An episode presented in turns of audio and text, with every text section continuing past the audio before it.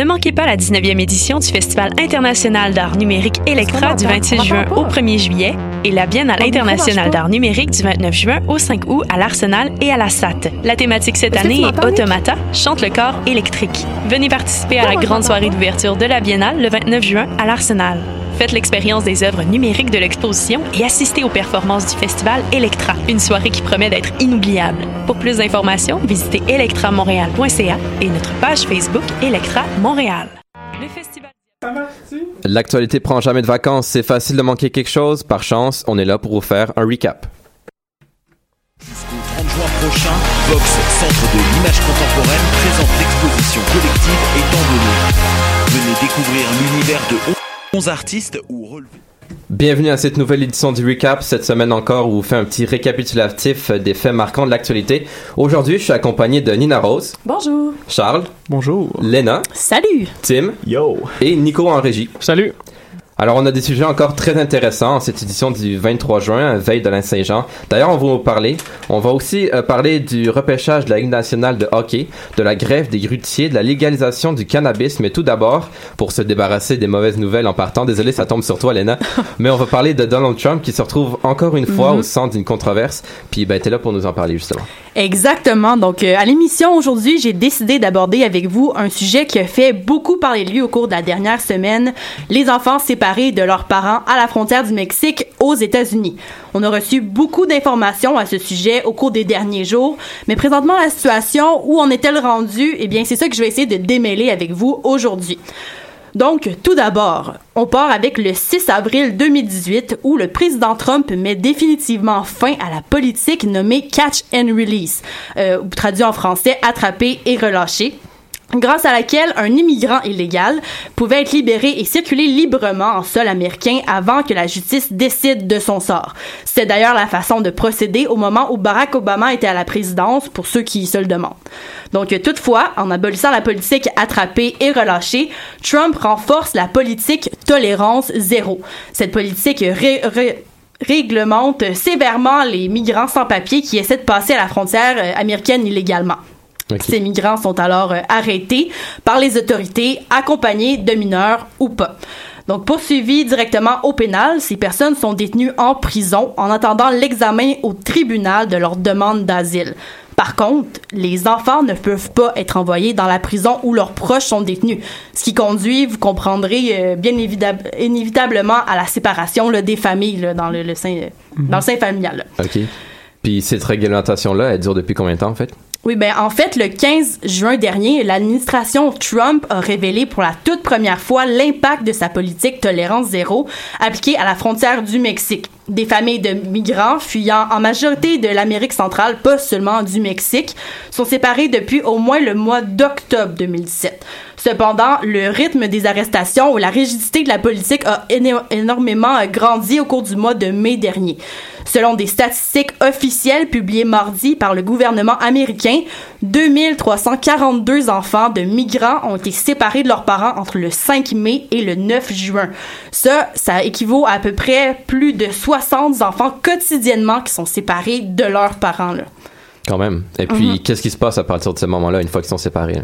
Ouais, exactement, parce que ces enfants-là sont vraiment, euh, sont tout seuls vraiment complètement. Donc, en vertu de la loi, les enfants d'immigrants qui se retrouvent seuls doivent être conduits à l'un des établissements du département de la santé et des services sociaux des États-Unis.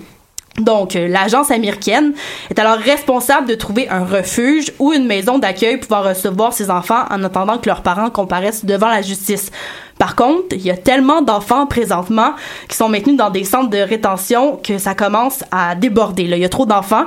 Donc, euh, Michael euh, Garcia Bonchenek, conseiller juridique pardon, de la division droits des enfants de Human Rights Watch, qui est un des rares observateurs à avoir eu la chance de rentrer dans ces centres juvéniles à la frontière, a révélé à Radio-Canada les conditions dans lesquelles les enfants étaient abandonnés ou euh, confinés. Il mentionne des scènes de cris, de pleurs, des enfants confus qui savent pas quoi faire du tout. Il mentionne d'ailleurs que les enfants sont gardés dans des cages où les lumières sont allumées 24 heures sur 24, où il y a aucun jouet, pas de livre, ils sont vraiment livrés à eux-mêmes. Ouais, puis toute cette controverse a fait polémique aussi à l'échelle internationale, évidemment. Effectivement, Florian, beaucoup de politiciens et célébrités ont exprimé leur mécontentement par rapport à cette politique séparant les enfants euh, de leurs parents. En salle de presse, Sarah Sanders, secrétaire de presse de l'administration Trump, s'est entretenue au sujet de la, politique tolérance zéro avec des journalistes et ça a fait beaucoup brasser euh, les choses. Madame Sanders explique que l'administration Trump souhaite renforcer la frontière américaine et que pour l'instant, la politique tolérance zéro est ce qui est à faire. À ces mots, euh, le journal, un des journalistes dans la salle de presse réagit fortement à lui demander si elle n'a pas un minimum d'empathie pour ces familles séparées, qui est elle-même mère de famille. Donc, je vous en fais justement écouter un extrait. Protecting our borders. We would like to fix these loopholes, and if Democrats want to get serious about it instead of playing political games, they're welcome to come here and sit down with the president and actually do something about it. Jill, parent. don't you have any empathy? Jill, go ahead. Come on, Sarah, you're a parent. Don't you have any empathy for what these people are going through? Jill, they have less than Brian, you do. Guys, Sarah, come on, settle down. Seriously. I'm trying to be serious, but I'm not going to have you yell out of turn. Jill, please call. It's a law, and, and they have, these people have nothing. They hey, Brian, I know you want to get some more TV time, but that's not what this is about. If I want to recognize... Donc, euh, sous cette pression des médias, euh, autant de personnes politiques et célébrités, euh, et la pluie de critiques négatives, là, notamment au sein des médias. Euh, énorme, énorme revirement de situation. Mercredi dernier, soit le 20 juin, le président américain signe un décret mettant fin à la séparation des familles et des migrants qui franchissent illégalement la frontière américaine par le Mexique. La nouvelle mesure autorise maintenant la détention des parents et leurs enfants ensemble, sans limite de durée. Toutefois, l'administration euh, Trump ne, permettra pas pour autant, non, ne mettra pas fin pour autant à la politique tolérance zéro. Ouais, donc Donald Trump souhaite que les familles restent en détention pendant l'ensemble des procédures afin de ne pas causer de problèmes sur le plan euh, juridique. Il demande au procureur général de soumettre une demande de modification de l'arrêt Flores, qui est loin d'être chose faite en fait. Et l'arrêt la, Flores, qui était réglé en 1997, oblige une remise en liberté des enfants migrants dans le milieu euh, le moins restrictif possible à l'intérieur de 20 jours. Donc, euh, la directrice de Donald Trump prévoit aussi que dans la mesure du possible, le procureur général euh, priorise le jugement des cas qui impliquent les familles détenues. OK. Puis là, il y a des enfants qui sont déjà séparés de leurs parents. Qu'est-ce qui advient d'eux? Ouais, ça c'est une très bonne question et malheureusement, il n'y a aucune indication présente qui euh, concernant ces enfants-là, ni de procédure en cours pour que les parents les retrouvent parce que aucune feuille de route pour suivre l'emplacement de ces enfants-là n'ont été établie. Donc, malgré la signature du décret, la situation reste euh, très nébuleuse et euh, vraiment emplie de questionnements. C'est à suivre. D'accord. Merci pour, pour merci beaucoup. Ouais. Merci beaucoup pour cette mise au point, Léna. On va garder un œil là-dessus, évidemment. Je sais que autour de la table, ça suscite beaucoup de réactions, mais on va en parler plus tard dans l'émission. Pour le moment, on va détendre un peu l'atmosphère avec Fouki et Gaillé.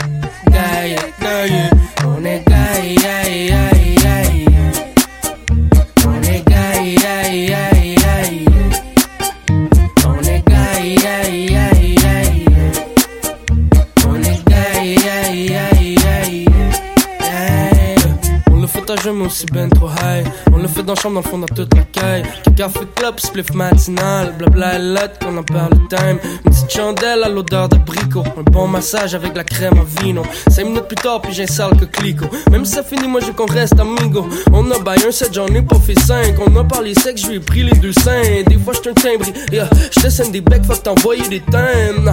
Fais pas la baboune, ah. 2, 3, puis tu reprends la forme. T'as fait devant la fenêtre Tibero, quand il est devant Seigneur des Anneaux. Mais oh maman mia, pourquoi j'ai pas les corones pour te dire te quiero? Te quiero, te quiero, te quiero, te quiero. Mamacita, te plaît, girl, enlève ton chandail. Ah ouais, hop, dans robe de chambre. Même si pas ta taille, on pop le champagne. Même si pas ton dingue, on pop le chanvre. Yeah, I was on my mind quand je parle de bout. I was on my mind, même si je parle de bout. I was on my mind quand je me vide les couilles. Chacun sur son grind, mais on sort les coudes. Tant que la vie est belle. Même sans billet vert, j'ai pas le goût de me plaindre, mais j'ai pas le goût de me taire. On est gaillé, est braillé, on est batté. On a fumé toute la journée, on est basé. On est gay, on est gaillé, gaillé, gaillé, gaillé. On est gaillé.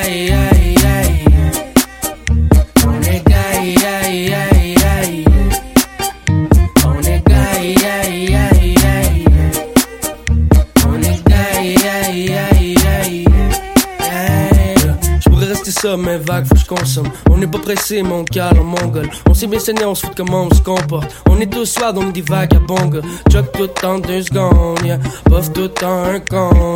On n'a pas besoin de comptes, non. Il y a zéro stress quand on fait les cons. Ben trop high sur le bord de la plage. Check mes shirts, y'ont des motifs de vache. I mean, trop soin, mais beaucoup trop swag. C'est qu'on est bien quand on bang dans le lac? Pop molly pendant que je pop le champagne. Fuck les gogoons, j'suis puis quand je me gambade. Fuck la bébé, moi je boive du bon vin. Si je prends une photo, je vais être avec un dauphin. Soleil, soleil, jeu du soleil. Fuck le sommeil, je grille en bedaine. Fuck le pollen, je prends des petites pilules pour les allergies. Fait qu'il n'a pas de problème. Tant que la vie est belle, même sans billet vert.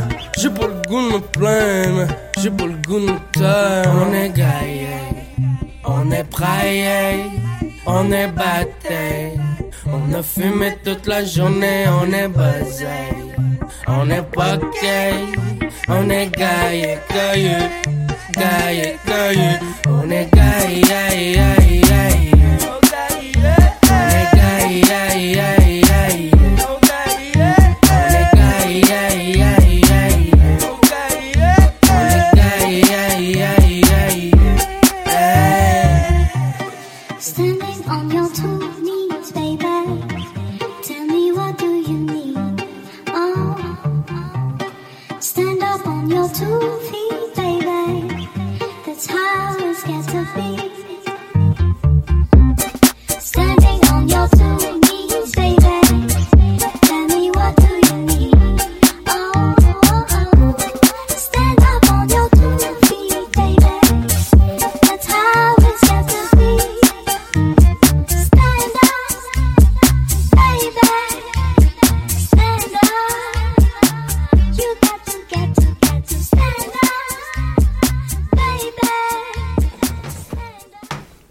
est de retour au recap et si la chanson est un, indi- un indicateur pour notre prochaine chronique, on va poursuivre sur notre plus réjouissante. Hein? Enfin ça, ça dépend de ce que vous faites dans votre temps libre parce que la consommation récréative de cannabis va finalement être légalisée au Canada. Charles, tu as plus de détails sur les derniers avancements du projet de loi?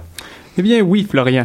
Les Canadiens pourront fumer un joint quand ils veulent de manière récréative d'ici le 17 octobre 2018, comme l'a annoncé Justin Trudeau devant la Chambre des communes mercredi dernier. Ok, mais pourquoi le 16 octobre, ça a l'air un peu arbitraire comme date? Ouais, ben euh, justement, il a donné plusieurs réponses, il a donné plusieurs raisons à ça. En fait, euh, à ce sujet, le premier ministre disait que c'était en raison du fait qu'il y a plusieurs, les, plusieurs provinces, comme le Québec, dans le fond, euh, qui nécessitaient plus de temps pour s'assurer que la transition se déroule comme prévu.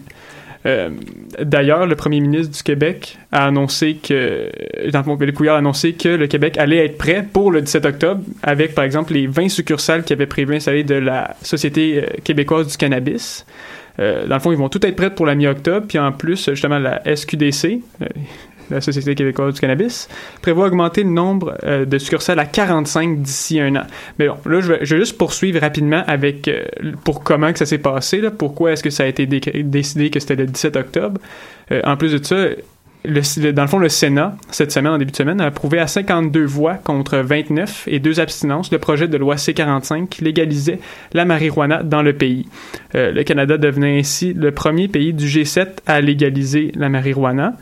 Euh, puis suite à l'annonce, M. Trudeau a fait un Donald Trump de lui-même en tweetant Il est trop facile pour nos enfants d'obtenir de la marijuana et pour les criminels d'en tirer profit. Aujourd'hui, nous changeons cela. Notre plan visant à légaliser et à réglementer la marijuana vient d'être adopté par le Sénat. Attention, hashtag promesse tenue. Hein, il, il est pas pire, M. Justin. Euh, là, justement, là, je vais poursuivre. Tantôt, là, j'étais rendu à la SQDC.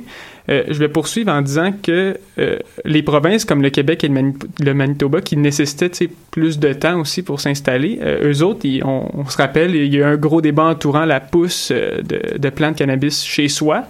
Euh, quelque chose que le Québec et le Manitoba vont refuser d'appliquer dans leur loi euh, provinciale. Euh, mais la loi, fédérale, elle, va le permettre. Puis le premier ministre québécois, dans le fond, Monsieur Philippe Couillard encore, lui a annoncé qu'il était prêt à aller devant les tribunaux pour défendre sa loi, puis que ça allait toujours être la loi québécoise qui allait passer devant la loi fédérale. Sauf que après ça, la ministre fédérale de la Justice, Jody Wilson Raybould, a décrété que c'est pas dans les plans vraiment du fédéral de contester la loi du Québec.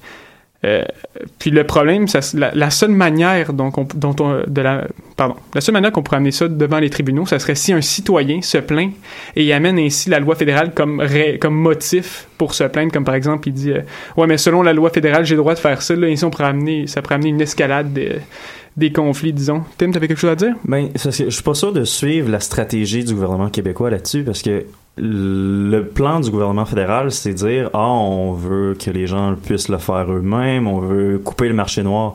Mais si tu veux vraiment couper le plus possible le marché noir, faut que tu permettes aux gens de le faire pousser eux-mêmes. C'est pas tout le monde qui veut l'acheter. C'est un petit peu contre-intuitif. Je sais que tu veux pas mettre ça nécessairement dans les mains des enfants, mais d'un autre côté, euh, les gens qui vont peut-être juste se rebeller puis dire je fais pas affaire le gouvernement, si je peux pas le faire pousser moi-même, je vais carrément continuer à aller sur le marché noir. Fait que je suis pas sûr de la stratégie.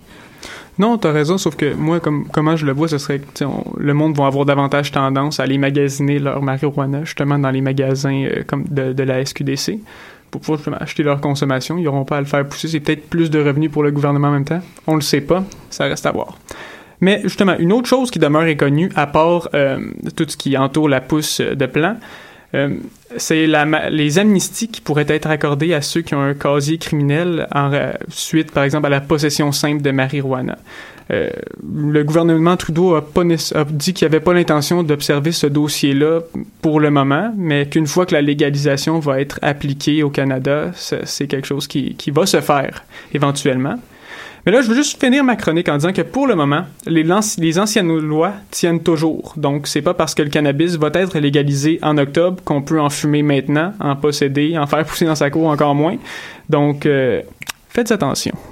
Écoutez bien Charles, si vous voulez pas de trouble. Là, on va poursuivre avec euh, une chronique un peu plus culturelle parce que vous le savez bien. Demain, attends, on est le 23. Ouais, demain c'est le 24, hein, je pense bien. Puis le 24, vous savez aussi ce que Oui, ça veut vrai. dire. C'est la fête nationale du Québec. Merci Charles de me le rappeler. Alors euh, Nina, Nina Rose, tu vas nous parler de l'événement euh, qui, a des qui a des célébrations euh, partout à travers la province. Oui, donc euh, c'est une grosse euh, fin de semaine qui s'annonce. Vous le savez, donc euh, la fin de semaine de la fête nationale. Cette année, c'est la 180, 180e édition qui a, dont le thème porte Histoire de héros. Donc euh, la fête nationale euh, invite les Québécois à célébrer nos héros qui ont fait avancer le Québec. Et euh, en fait, cette année, elle a un budget de 3,6 millions de dollars. Je tiens à préciser que c'est un budget qui a été réduit au courant des années par le gouvernement. C'est pour cette raison que le Mouvement national des Québécois est présentement en négociation avec euh, le gouvernement afin d'augmenter euh, le budget qui a été réduit au cours des années. Donc, euh, en fin de semaine, il y a 6 000 activités et plus qui ont été euh, qui vont qui vont être mises qui ont été mises sur place, pardonnez-moi, sur euh, 720 sites différents à travers le Québec. Ce soir, c'est euh, sur les plaines d'Abraham, donc un lieu incontournable pour célébrer euh, cette euh, cette fête. Ça se passera entre autres avec euh, Michel Côté, qui est le porte-parole cette année de la fête nationale. Il va y faire euh, son discours euh, patriotique. Les animateurs seront Garou, Isabelle Boulay, Isabelle Boulay, Grégory Charles. Et en musique, on va pouvoir enten- entendre plusieurs musiciens, dont Patrice Michaud, les Sœurs Boulay, Mitsou et Jean-Pierre Ferland. Et euh, ce soir, pour euh, les Montréalais, ça sera à la place des festivals que ça va se passer.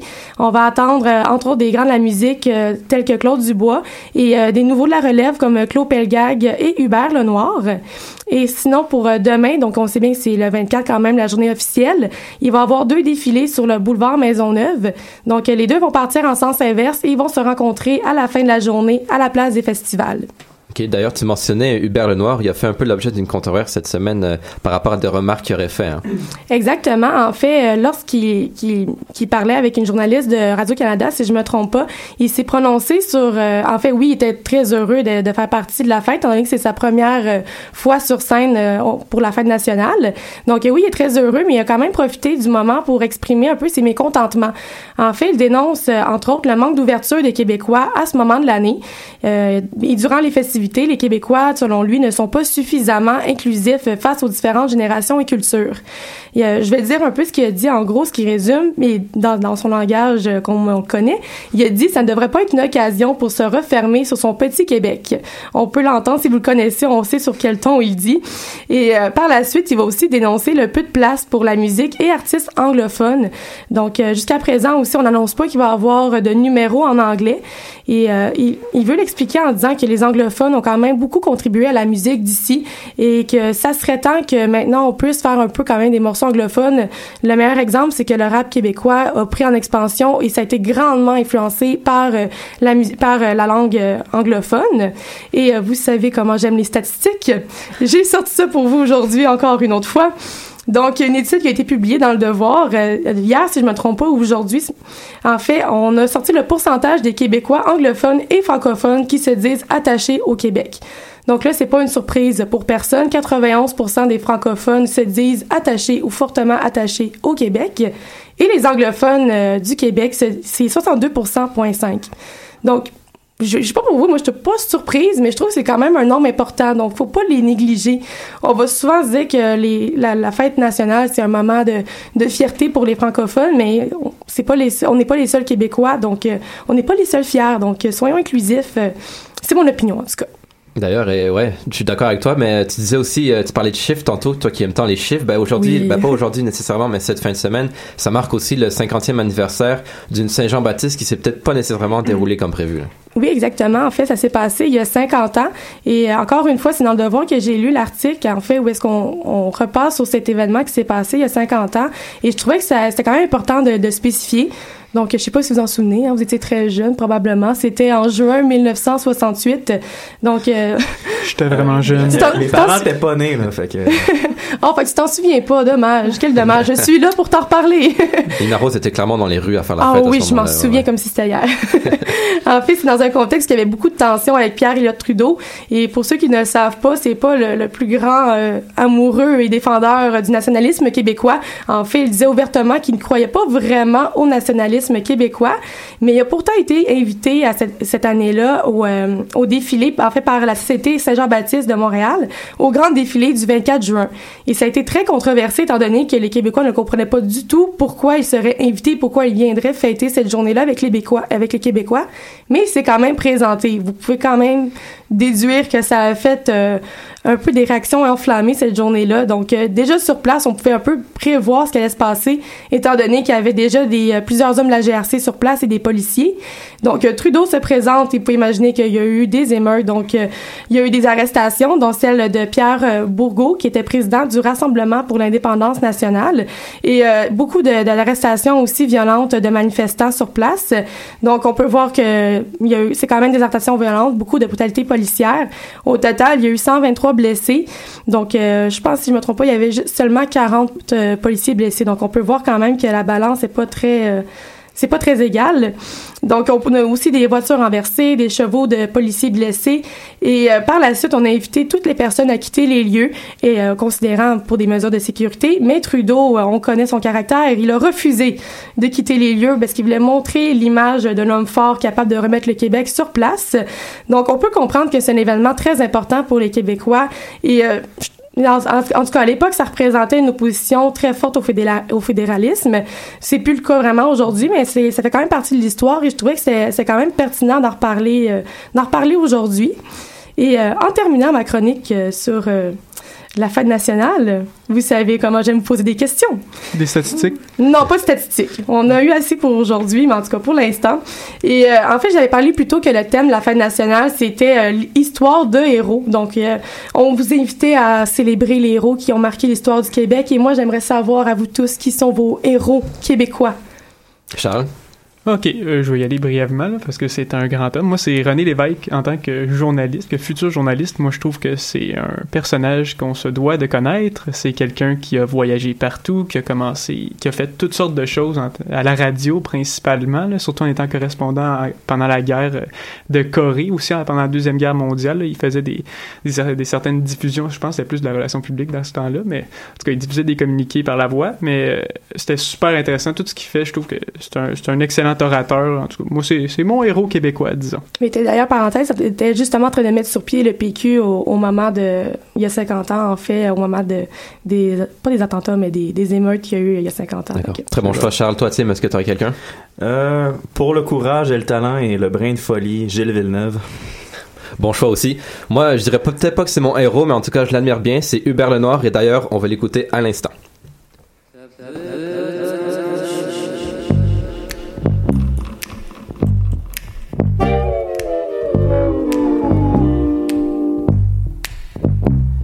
Cherche à comprendre, cherche pas à chercher. Tu veux te défendre, faudrait d'abord être en danger. J'ai une version couleur, une version noir et blanc, qui donne des chaleurs à ton cœur d'adolescent.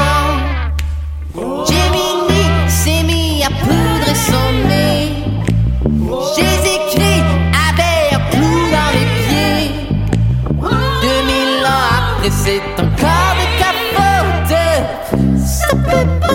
T'empêcher de tout essayer.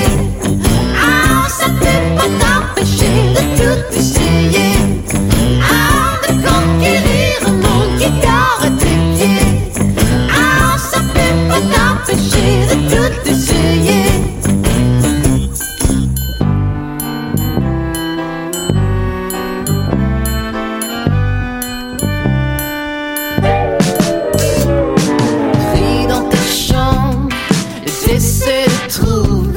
la phrase de ta vie qui ce fait pourrait t'amener à voir le monde en couleur sans reflet noir et blanc. Ça donne des chaleurs à mon cœur d'adolescent.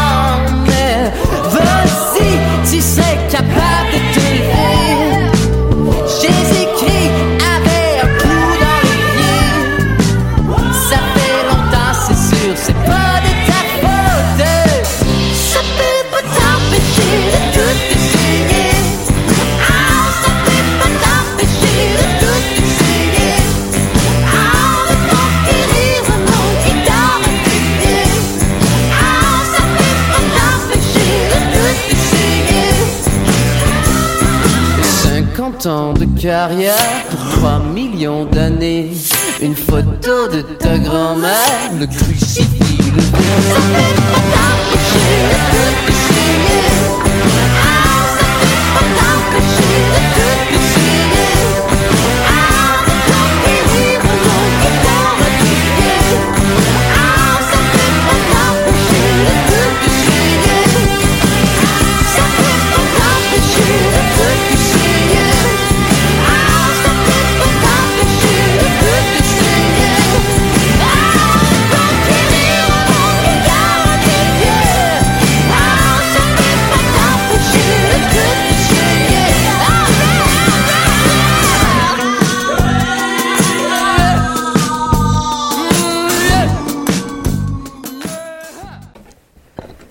On est de retour au recap. On va maintenant parler de sujets un peu plus nationaux. Où euh, cette semaine, on a remarqué ça, hein, les chantiers de partout à travers la province, ils sont paralysés. À tout le moins ceux qui ont recours aux grues pour veiller à leur bon fonctionnement. Charles, tu nous parles de qu'est-ce qui est à la, à la cause, qu'est-ce qui est la cause, oui, de ces grèves? Ben oui, rebonjour Florian. Rebonjour, Charles. Ça fait maintenant une semaine que les opérateurs de grues ou grutiers sont en grève. Euh, une grève illégale, car la convention collective qui lie les associations patronales puis les organisations syndicales est en vigueur jusqu'à 2021, donc dans trois ans. Mais pourquoi est-ce qu'ils sont en grève au juste? Euh, c'est en raison des changements dans la réglementation de la Commission de la construction du Québec en matière de formation. En fait, la CCQ, euh, short pour la Commission, euh, permettra aux entreprises d'assurer la formation des grutiers.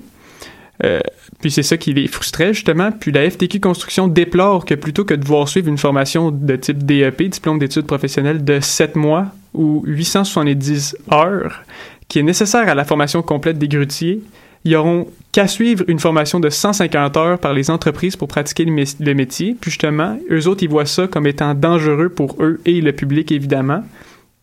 D'ailleurs, au courant des derniers jours, la justice a été mise à contribution dans le dossier. La CCQ avait d'abord exigé que les travailleurs retournent sur les chantiers, puis après ça, le tribunal administratif du travail a exigé que les travailleurs mettent fin à la grève. Puis une, ob- une obligation qui a été, comme on le sait déjà, qui a été écoutée par très peu de travailleurs, qui, qui a causé la frustration de plusieurs, dont le ministère des Transports du Québec. Et oui, ils ont déclaré par communiqué que les retards que prennent les chantiers représentent des coûts importants que les contribuables n'ont pas à assumer. J'ai donc demandé, comme l'explique le ministre André Fortin, dans le communiqué, dans le communiqué pardon, que, à ce que le ministère des Transports prépare le nécessaire pour signifier aujourd'hui au syndicat une mise en demeure. Cette mise en demeure mentionnera que nous allons réclamer au syndicat tout dommage généré par leur grève illégale.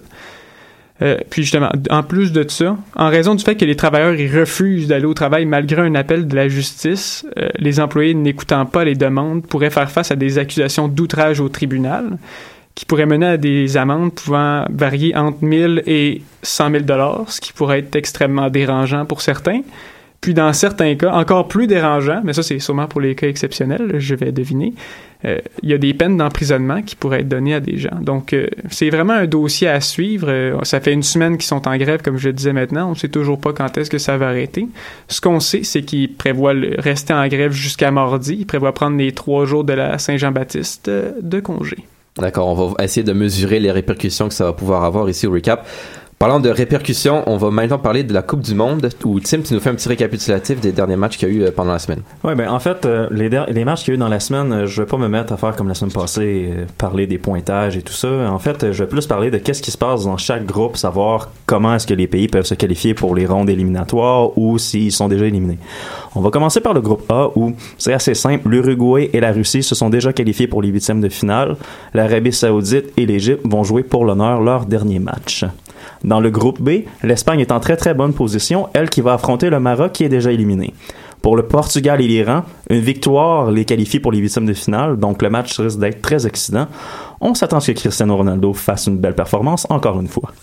Dans le groupe C, la France qui est déjà qualifiée et le Danemark qui a seulement besoin d'un match nul contrôlent leur destinée car ils s'affrontent. L'Australie, quant à elle, doit gagner contre le Pérou et espérer une défaite du Danemark pour passer à l'étape suivante. Dans le groupe D, un groupe, le groupe de la mort, la Croatie est déjà qualifiée et l'Argentine a survécu grâce à une victoire du Nigeria malgré les performances de l'Argentine qui ont été désastreuses depuis le début du tournoi. L'Argentine et le Nigeria s'affrontent et une victoire est synonyme de qualification. Un match nul dans ces deux pays, par contre, ouvre la porte à l'Islande, qui, elle, doit battre la Croatie pour espérer passer. Dans le groupe E, le Brésil et la Serbie s'affronteront dans un match à mort. La Suisse, à la suite de sa victoire in extremis face à ces mêmes Serbes, contrôle sa destinée face au Costa Rica, qui est déjà éliminé. Dans le groupe F, le Mexique est qualifié, tandis que les champions du monde, l'Allemagne, qui a joué cet après-midi, est toujours en vie à cause de sa victoire in extremis contre la Suède, un but de Tony à la- dans les arrêts de jeu de la 90e minute. La Corée du Sud, quant à elle, va avoir besoin d'un miracle pour espérer se qualifier. Elle va devoir battre l'Allemagne en son dernier match et espérer une défaite des Suédois face au Mexique. Dans le groupe G, Belgique, la Belgique s'est qualifiée aujourd'hui et si je peux me permettre, c'est probablement l'équipe qui a eu l'air la plus convaincante depuis le début du tournoi, des victoires qui ont, ils ont écrasé la Tunisie, ils ont aussi écrasé le Panama, donc ils sont qualifiés. L'Angleterre peut se qualifier dès demain avec une victoire face au Panama et la Tunisie, quant à elle, est éliminée. Dans le groupe H, le Japon et le Sénégal s'affrontent demain. Dans les deux, comme ils ont gagné leur premier match, peuvent se qualifier dès demain s'ils remportent le match. La Colombie et la Pologne qui s'affrontent, quant à eux, ont perdu leur premier match, évidemment. Ils vont espérer rebondir. Parce que si, dans le, advenant le cas d'une défaite, le tournoi risque d'être très, très, très compliqué. Rebondir, bon jeu de mots, on aime ça. Et euh, finalement, est-ce qu'on aurait des matchs à surveiller au cours de la semaine? Un match, mettons, à surveiller. Hmm, ben, j'en ai parlé un peu. Portugal-Iran, c'est qualification directe.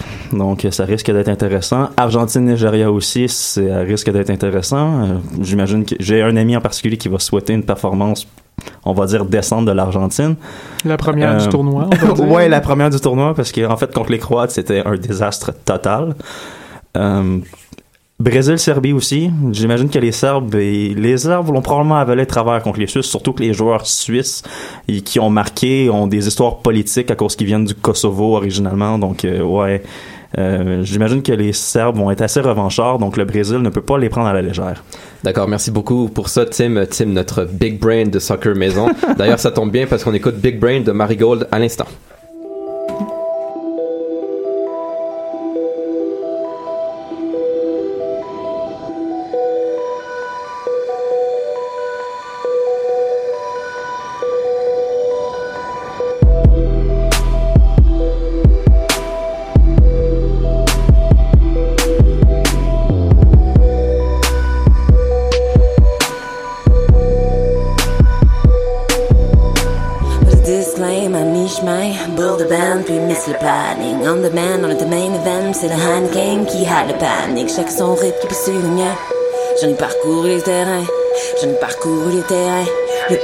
Aujourd'hui devient reine. Mastermind, je pas me parler de même. J'aime assez faire high, pour te passer prince. C'est ain't no aiming pour les arts de 15. Prends la place d'instinct quand la place revient. De simple, mais je suis une talente.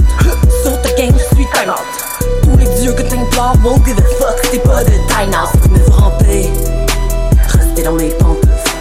Mais si j'avais des ailes, best believe que c'est le mais la plus bande. Dans la page en doute, dans la main, tu peux t'en route. Entre nous, qu'un but. Been trying to do this all your life. Just trying to get recognized. And all you got back was just enough to act. So you burn their wishes in your mind. The brain,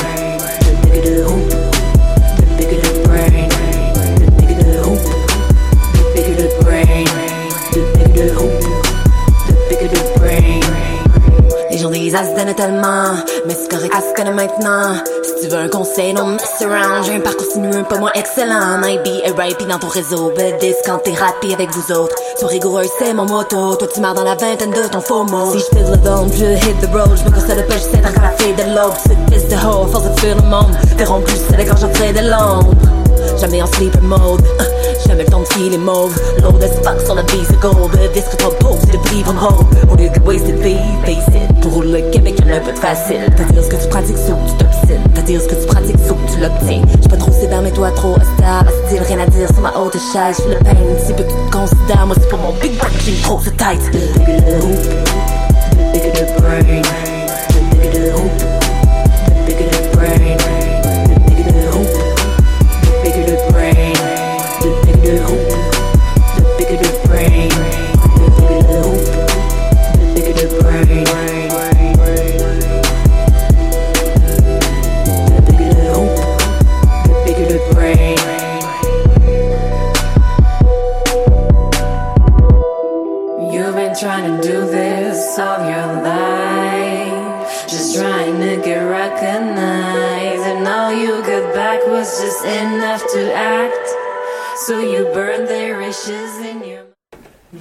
On est de retour au recap, on va poursuivre en sport où cette semaine il y avait un événement très attendu par Nico et le reste de la communauté euh, fan de hockey. On parle bien sûr du repêchage de la Ligue nationale de hockey. Nicolas, c'est quoi les faits marquants? Oui, en effet, aujourd'hui et hier, c'était le repêchage de la Ligue nationale de hockey, comme tu l'as bien mentionné. Euh, les Sables de Buffalo ont repêché Erasmus Dahlin, qui je pense que tout le monde euh, autour de la table peut être convaincu que c'était bien le premier joueur qui allait être sélectionné. Euh, les Hurricanes de la Caroline qui ont parlé au deuxième, euh, en deuxième position ont fait le, de Andrei Svechnikov leur choix au repêchage. Le Canadien qui venait au troisième rang a repêché un joueur et je vais le prononcer assez lentement parce que c'est un nom assez complexe à prononcer. Jesperi Kotkaniemi. C'est un Finlandais de 17 ans. C'est un des plus jeunes du repêchage. Euh, en quatrième position, les sénateurs d'Ottawa ont repêché Brady Ketchuk, qui plusieurs voyaient autour du troisième rang, quatrième rang. Donc, de, de ce côté-là, ça va. C'est rendu au cinquième rang avec les Coyotes de l'Arizona qui ont surpris avec la sélection de Barrett Ayton. Et ensuite, les Red Wings de Détroit avec Philippe Zadina, que plusieurs voyaient repêché par le Canadien. Je ne sais pas si, euh, autour de la table, vous pensez que le Canadien aurait dû repêcher Zadina au lieu de Kotkaniemi? Ça dépend de la philosophie. Si tu veux repêcher selon le meilleur joueur disponible à l'âge de 18 ans quand les carrières durent 15 ans, tu repêches Jadina. Mais quand tu dis qu'on veut peut-être essayer de régler nos problèmes au niveau des besoins organisationnels, Kotan- Kotaniemi, c'est pas mal le meilleur choix. Puis aussi, euh, c'est un- justement, c'est un centre, puis il a déjà commencé à jouer dans des ligues euh, plus adultes, je dirais, des Exact. ligues de calibre de la Ligue américaine de hockey, quasiment, si je peux me prononcer. Euh, il a déjà commencé à jouer avec les plus vieux, puis justement, il commence de plus en plus à se développer en tant que bon centre mature. Puis c'est peut-être ça que les Canadiens avaient besoin présentement. Exact. Comme tu l'as mentionné, c'est un des, des, des plus jeunes, puis il joue déjà avec des adultes et selon plusieurs, c'est le meilleur centre de cette cuvée de repêchage. Donc, évidemment, c'est juste l'avenir qui pourra nous dire si Zadina ou Kotkaniemi aurait été euh, le meilleur choix. J'aimerais faire une mention à Noah Dobson qui a été sélectionné au 12e rang et qui était censé sortir au 5e rang. Et euh, évidemment aussi, le Québécois Nicolas Baudin a été repêché par les Blackhawks de Chicago. Il y a eu seulement deux Québécois en première ronde, lui et Joseph Veleno qui euh, prend le chemin de- des Red Wings de Détroit au 30e rang. Donc, pour faire un bref récapitula- récapitulatif des choix du Canadien, outre le premier choix, Jesperi Kotkaniemi, en deuxième ronde, le Canadien a utilisé quatre choix afin de mettre la main sur Jesse Yonen, Jacob Olofsson et Cameron Ellis, ainsi que le défenseur Alexander, Romanov. Pour ce qui est euh, des autres nouvelles dans la Ligue nationale de hockey, parce qu'il n'y avait pas juste le repêchage, il y avait aussi le marché des transactions qui s'ouvrait euh, tranquillement pas vite. Euh, les Capitals de Washington ont envoyé le gardien de but Philip Grubauer et le défenseur Brooks Orpik à l'Avalanche du Colorado en retour de la 47e sélection. Grubauer a par la suite signé un contrat aujourd'hui de trois ans d'une moyenne de 3,3 millions de dollars par année. Une autre transaction, et ça, euh, Tim et Charles, je vais vous peut-être vous demander votre avis. Euh, Noah Hanifin et Elias Lindholm qui s'en vont à Calgary en retour de Dougie Hamilton, Michael Furlan et Adam Fox. Que pensez-vous de cette transaction en peut-être euh, 5-10 secondes? Euh, les joueurs de meilleure qualité ou en tout cas avec le meilleur potentiel, c'est clairement Calgary qui les a. Sauf que Dougie Hamilton est déjà arrivé à presque maturité et il vient de connaître sa meilleure saison en carrière. Donc la Caroline, à court terme, perd pas trop change sauf en attaque. Mais j'ai de la difficulté à la comprendre, celle-là. Je trouve qu'ils ont donné beaucoup, la Caroline. Ben, c'est surtout moi, je trouve que ce qui ressort le plus, c'est le problème au niveau de la défensive de Calgary maintenant. Surtout, comme tu disais, que Doug Hamilton, il avait sa meilleure saison en carrière. Euh, je trouve qu'il va avoir une certaine lacune en défensive à ce niveau-là, de, parce qu'il va être parti, justement. Peut-être un certain manque de maturité, comme tu disais. Ben, un manque de maturité d'Anafin, ok, mais les Flames comptent déjà sur Giordano puis TJ Brody. Fait Sauf que Giordano, on va s'entendre qu'il s'en vient pas mal. Il- ça, ça, ça diminue à travers les années Un de Giordano. peu, là. Là, Nicolas, si je peux me permettre, tu as ciblé euh, Tim et Charles pour la discussion. Un geste avisé quand même parce que c'est deux Oui. de nos experts ici. Mais il y a Nina Rose quand même qui depuis tantôt hoche la tête à tous les noms que tu mentionnes. Nina Rose, qu'est-ce que tu penses euh, des choix de repêchage? Est-ce qu'il y a des surprises à ton avis? En fait, je sais parce que j'approuvais la, prononci- la prononciation des Ouais. mots de Nico hein? contrairement au mien. Donc, euh, j'ai plus confiance en ces experts. Donc, je vais dire pareil comme eux. D'accord, ok. Hmm. Nicolas, Merci. est-ce qu'il y a d'autres euh, surprises? Ben, j'aimerais rajouter les- que les Kings de Los Angeles ont signé euh, Ilya Kovalchuk, qui était euh, joueur autonome. Il était euh, avec euh, la KHL depuis déjà 3 à 4 ans. Et, et ben, il gagnera une moyenne de 6 250 000 dollars par année pour 3 ans. Euh, il y a quel âge déjà, euh? Euh, si je me trompe pas, il y a 35 ans. Et je trouve que c'est quand même Ouch. cher payé. Mais en même temps, quand on regarde le, le- le dernier contrat de Kovalchuk avec les Devils du New Jersey, c'est une aubaine. Euh, ok, mais on répare pas une erreur avec une autre erreur. Non, ça, c'est sûr. Bon, ok. Si, c'est euh, leur argent. Si euh, l'administration de l'équipe est à l'écoute, il y a quelqu'un qui est pas d'accord avec vous. Alors, euh, est-ce que le Canadien gagne la coupe avec ses nouveaux repêchages cette année? Euh, non. Non? Clairement Charles, pas. Non. Tim non plus? Eh ben, c'est mal Juste, parti juste mentionner que Max Pacioretty fait toujours partie de l'équipe du Canadien malgré les diverses rumeurs de transactions. D'accord. On règle les rumeurs ici au recap. Merci beaucoup pour ça, Nicolas. On va poursuivre maintenant avec Loud et Nouveau Riche.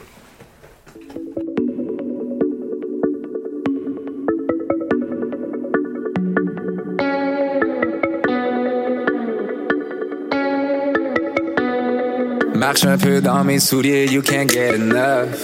Je portais que du 10, maintenant je porte que du 9. L'idée d'un génie, l'idole d'une génération. Qui marche avec les chiens, qui danse avec les avions. Je des rapports, j'ai déduit de mes impôts. C'est pas demain la veille qu'on va se réveiller pas. Tu peux me payer content, tu peux me payer triste. Mais si tu payes pas, tu vas payer pour. We don't play like this, j'ai rien à faire, that I gotta go. J'ai déjà éliminé tout le monde a while ago. Aujourd'hui, je me sens seul au monde dans ma catégorie. Les nouveaux riches dans les quartiers pauvres, you know how it goes. On a pris le boulot par les cosses. Tu crois pas qu'on est les gouttes, on s'en bat les corps. Rêveur américain, but never make it rain. Si je voulais lancer mon argent par les fenêtres, je resté à l'école. Allez, le life that I deserve. 200 000 à dans les airs vers la mer Azur. Oh, j'étais naïf, mais la life m'a ouvert les yeux. Les nouveaux riches seront toujours riches. You know how this works, allez, le life.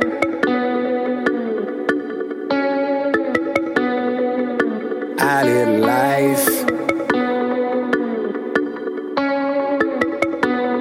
Marche un peu dans mes souliers, you can't get enough.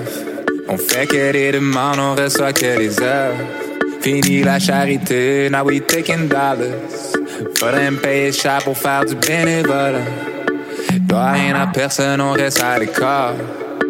J'évite les regards et les caméras. Je fais confiance à personne avec l'âge. Mon jeu, mon seul ami, so je l'appelle Doc. What up, dog? A little life that I deserve. Mais même les deux pieds dans la neige, Hawaiian shirt. Juste pour le rappeler, c'est qui le padre du rapture? Parle à ma main, parle à mon manager. You know I'm a jerk. Ils essaient de copier le phénomène.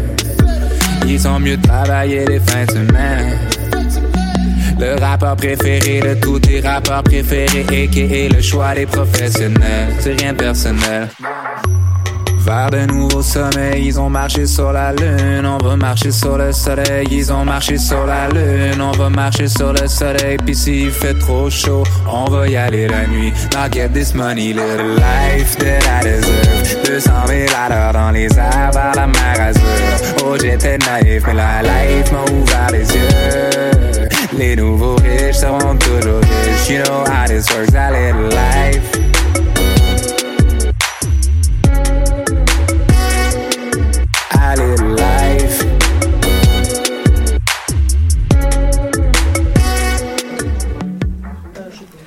On est de retour au recap, c'est maintenant le moment de la discussion.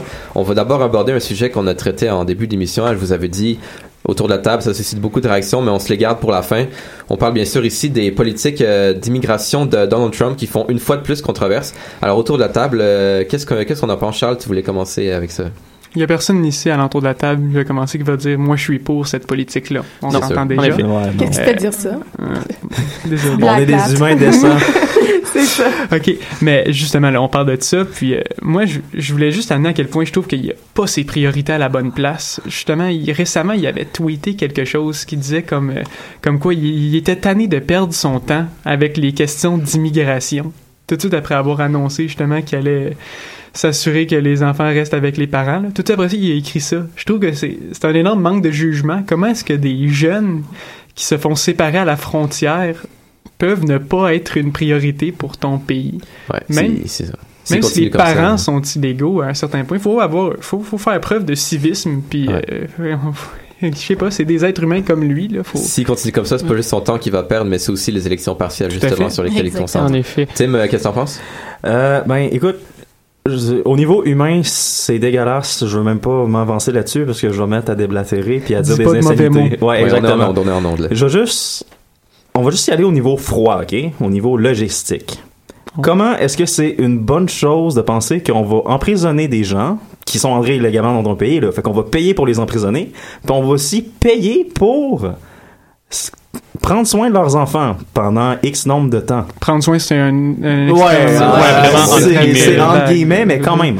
On va payer deux fois pour des gens que ça serait juste simple d'évaluer le dossier, savoir s'ils sont vraiment réfugiés ou ah non, ils qualifient pas, on va payer pour ton vol de retour.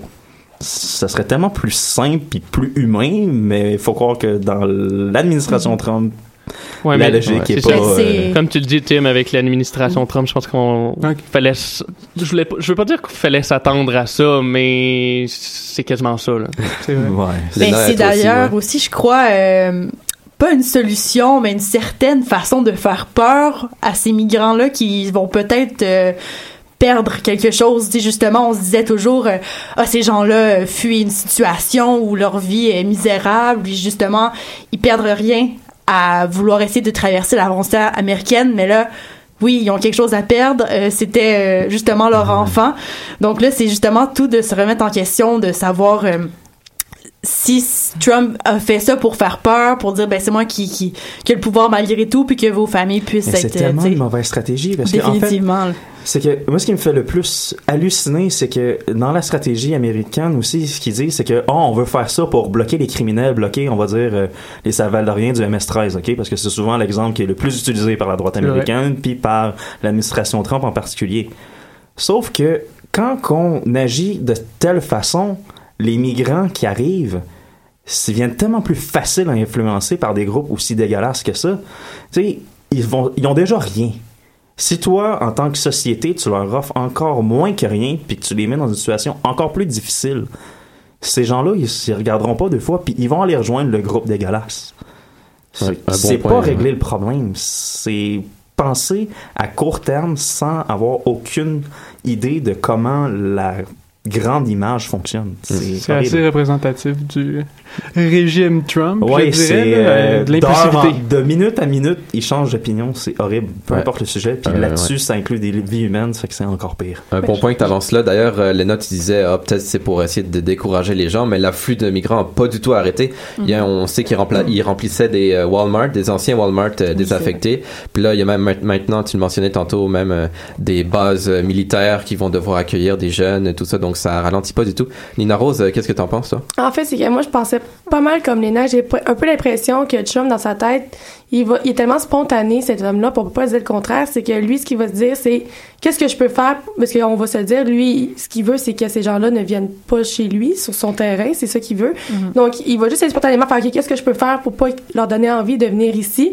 Donc, on dirait que c'est juste pour lui une, une façon de faire pour, de- pour enlever cette envie-là aux gens. Mais au-delà des impacts que ça peut avoir au niveau politique et économique, je pense que j'ai l'impression, c'est vraiment un avis euh, subjectif, mais j'ai l'impression que Trump, c'est quelqu'un qui préfère d'abord et avant tout la controverse et faire parler de lui.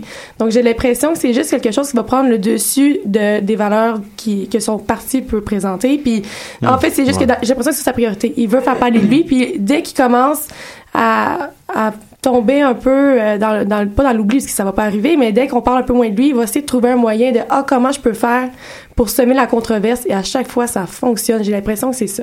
Ah, il veut prouver à sa base qu'il est fort. Sa base aime ce genre de gestes-là. Ah, ben, c'est un homme de pouvoir, oui, Ben, c'est ça. s- Sa base de partisans aime ce genre de gestes-là.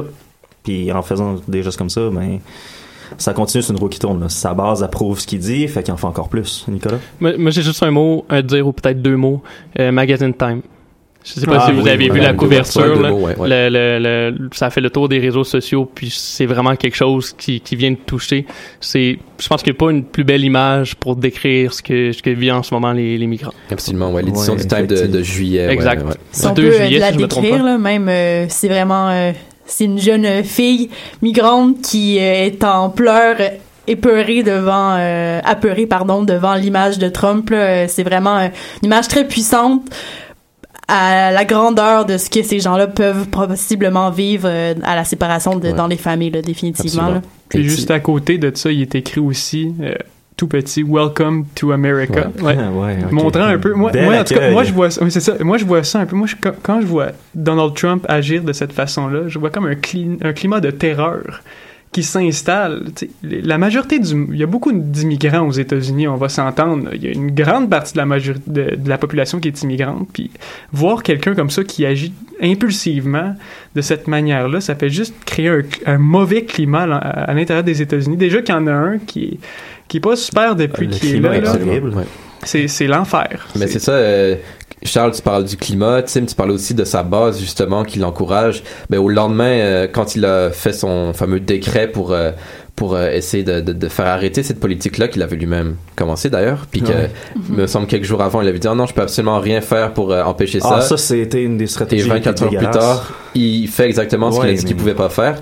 Et le surlendemain, justement, il a tenu un, un, un rallye qui dit en anglais, euh, je me souviens plus, c'était à Duluth, euh, Minnesota, je pense, c'était pas loin de notre frontière d'ailleurs, où il était devant des partisans, puis on, on se croirait, on se croyait en campagne électorale. là. Il- Ah ouais, mais en fait, les États-Unis sont tout le temps en campagne électorale à cause des élections de mi-mandat, mais ça, c'est un autre débat entièrement.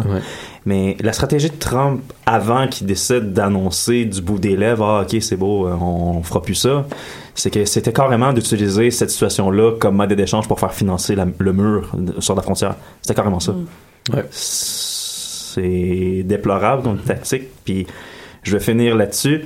Quand c'est rendu qu'on est capable de comparer les stratégies de Trump aux stratégies du régime nazi du début des années 30, Aïe, fin des années 30, On pousse loin. là. euh, on pousse très loin. On sait qu'on veut pas atteindre le point Goodwin, mais quand on est capable de faire les comparaisons euh, presque geste pour geste, puis que ça a pas l'air complètement fou, euh, on peut vraiment se poser des questions sur qu'est-ce que Trump fait là. Ouais, absolument. Puis tu parlais de peut-être pousser son agenda pour euh, faire construire son mur. encore une fois, cette semaine, il y allait de, de mensonge sur mensonge, notamment à son rallye ou, ou à des conférences de presse. Il a dit, ah, mais vous savez que en Allemagne, il laisse rentrer des gens, puis le taux de criminalité a monté de moins de 10%, alors que c'est entièrement faux. C'est pas vrai. Ou il a dit, ah, je suis le seul président qui a réussi à faire passer autant de lois de tous les présidents qui ont existé. Euh, même ceux qui ont fait un mandat de 4, de 8 ou de 16 ans, mais on s'entend qu'il n'y a aucun président qui a fait 16 ans, mais en tout cas, il connaît peut-être pas son histoire, mais c'est pas la première fois qu'il s'est fait remarquer pour ça. Euh, donc ouais, un, un sujet qui fait encore controverse. On va maintenant passer à un autre sujet qui lui fait peut-être moins controverse. Enfin, ça dépend, ça dépend du, des gens. La légalisation du cannabis qui finalement le projet de loi a finalement été euh, approuvé par le Sénat. Tu disais tantôt, euh, Charles, ça va passer au mois d'octobre. Qu'est-ce qu'on pense de ça? Est-ce que c'est une bonne- une bonne chose ou une mauvaise chose? C'est un sens- c'est une bonne chose pour plusieurs facteurs, Oui, je dirais. C'est sûr que je suis pas un expert en la matière. J'ai Ah pas toute la doc- ouais, oh non. Point de vue théorie ou pratique, tu parles? là? Euh, ah, Les deux? Les deux. Les deux, ok, Euh, justement, euh, par exemple, les effets négatifs que ça peut avoir sur la santé, notamment sur un jeune en bas de 24 ans, je dirais, à- pour le développement, la maturation du cerveau, je dirais que c'est peut-être à un certain point négatif. Sauf que c'est sûr que selon le gouvernement canadien, c'est pour limiter la criminalité. Ce qu'on sait pas encore, on sait pas vraiment encore ce que ça va avoir comme effet. J'espère pour eux que ça va être bon. Ce qui est sûr, selon moi, c'est une bonne chose au niveau économique. Ça va amener beaucoup de revenus. Peut-être pas pour les premières années, parce qu'il faut quand même rentabiliser le, projet de loi, toute la, SQDC, toutes ces affaires-là, il faut les rentabiliser. Mais je pense que ça va être un projet qui va être rentable à long terme. Puis je trouve ça intéressant. Sauf qu'il y a encore certaines parties qui sont floues, comme euh, par exemple, comme on disait tantôt, la pousse à domicile ou euh, l'amnistie. Que je sais pas ce qui va arriver. Quelqu'un qui s'est fait arrêter pour ne pas avoir respecté la loi dans le passé, est-ce qu'il va pouvoir se faire enlever justement cette, ce- ce- ben, cette infraction-là dans son Ouais. casier criminel ou juste son casier criminel tout court. On va attendre de voir leur plan pour les plans, justement. Parce que... Ah, Léna, ouais. Merci, qu'est-ce que t'en Florian. penses? de rien? Euh, ben honnêtement, moi je trouve que c'est quand même euh, on est rendu là, là selon moi justement euh, dans l'avancement euh, des pensées, de l'ouverture euh, d'esprit des Canadiens en général. Je crois que c'est un projet de loi qui qui, qui a sa place, euh, qui fait évoluer euh, la pensée, qui fait qui crée des discussions et euh, surtout je trouve qu'il y a beaucoup euh, il y a beaucoup de peur présentement là justement on écoute la radio et c'est tout le temps euh, ah, euh, ça va tout le monde va avoir euh, la, mari- la marijuana va être super accessible, c'est plein de problèmes qui vont en découler. Euh, L'alcool est accessible. Exactement, c'est La exactement ce que je m'en allais déjà- dire. est déjà Ouais, très accessible ça, ça, aussi. Ça va être mon point après, là. Mhm. Je, je vais te laisser finir, là. mais- Ouais, c'est exactement ça. En fait, juste pour les personnes qui ne consomment pas de marijuana, je ne crois pas que le fait que ça soit légalisé va les pousser davantage à consommer. Euh, ben, je parle pour ma part notamment, mais c'est comme, euh, je veux dire, l'alcool. euh, c'est comme tu disais, l'alcool est accessible et c'est pas pour autant que tout le monde en consomme là, quotidiennement. Là. Parfois, il y a plus de ravages aussi que la drogue. Petite parenthèse, là. Ouais, ben en fait, Mhm. moi, il y a une autre affaire aussi, c'est que la- le, gouvernement canadien, le gouvernement Trudeau, je suis pas nécessairement son plus grand fan, mais là-dessus, il y, a quand, il, y a, il y a un point quand même intéressant. Ils veulent limiter l'accès, surtout aux jeunes. Je veux juste vous ramener. Je- Vous êtes tous allés au secondaire, au public, euh, au Québec. Qu'est-ce qui était plus facile à avoir, des cigarettes ou du weed? Euh, B. ben, c'est ça. Qu'est-ce qui était légal en théorie pour les plus de 18 ans et qu'est-ce qui était illégal tout le temps? Euh, B. B, ben c'est ça. Fait que- Yes, deux en deux. Fait que probablement, le plan est là. Le, le point est un peu là. Ouais. C'est c'est se mettre la tête dans le sable de penser que le cannabis n'est pas déjà accessible. Fait que tant qu'à ça, aussi bien le limiter, surtout pour les jeunes, parce qu'on s'entend qu'avoir des cigarettes ou de l'alcool, à moins de la voler, euh, puis là encore là, c'est un autre crime, c'est carrément autre chose. Mais c'est un peu ça. Nicolas, le mot de la fin te revient. Qu'est-ce que tu as à dire là-dessus? Euh, ben moi, je pense que c'est peut-être une bonne chose, justement, de, d'enlever cette, euh, cette, cette chose-là des, des, des, des gangs de rue, de mettre ça euh, dans un... S- tu- comment t'appelais ça tantôt? S- SDQ? Euh, Ouais, S- SDQC, je pense. Ouais, la, ouais. S- la SQDC. Bon, SQDC, ça va être un peu le même principe que l'alcool. Ça va être peut-être plus difficile pour les jeunes d'en consommer. C'est certain que, comme n'importe qui, un, un jeune qui voudrait aller dans un dépanneur demander un paquet de cigarettes peut demander à son, à son père, à un ami plus vieux de le faire. Mais de légaliser ça, ça va être plus difficile pour les, les jeunes de, D'accord, merci beaucoup accès. pour euh, ces tours de table. C'est ce qui conclut cette discussion et c'est ce qui conclut cette émission. Et d'ailleurs, on a fini sur une bonne note parce que non seulement c'est la fête du Québec demain, mais aussi aussi la fête à Nicolas en régie. Bonne fête à Nicolas. Bonne fête, Nicolas! Alors, on vous souhaite des bonnes célébrations ce soir. Vous n'avez pas d'excuses pour pas sortir. Et d'ici là, si vous avez peur de manquer quelque chose, ne vous en faites pas parce que la semaine prochaine, on vous fait un autre recap. Même heure, même poste.